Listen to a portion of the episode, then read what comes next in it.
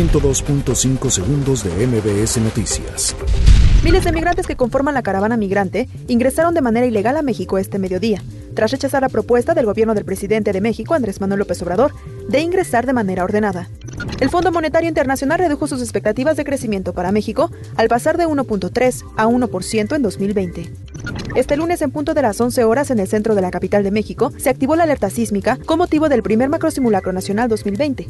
Los ciudadanos atendieron las instrucciones de protección civil y autoridades. El presidente Andrés Manuel López Obrador anunció hoy que su gobierno analiza abrir al público el avión presidencial una vez que regrese a México para que los ciudadanos conozcan sus lujos y no se repita una compra de ese tipo en el país. El titular de Profeco, Ricardo Sheffield, presentó el informe semanal ¿Quién es quién en el precio de la gasolina? de la primera quincena del año, en el que informó que se recibieron un total de 257 denuncias ciudadanas. El vecino país del norte consume al año un valor de 29 mil millones de dólares en juguetes. Por ello, con la aprobación por parte del Senado de esa nación del tratado entre México, Estados Unidos y Canadá, la industria mexicana puede elevar sus ventas. Elementos de la Agencia Estatal de Investigación capturaron a Rodolfo N., de 38 años de edad, alias Monstruo o Pomo, en relación al liderazgo del grupo criminal Cártel de Noreste.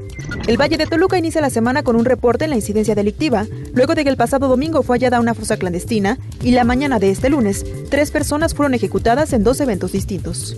Cinco jóvenes turistas originarios de la Ciudad de México y de Sinaloa fueron rescatados la mañana de este lunes, luego de extraviarse desde la noche del domingo en el Cerro del Teposteco.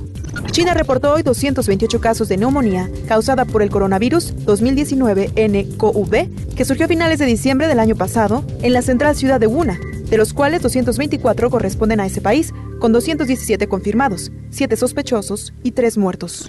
102.5 segundos de MBS Noticias.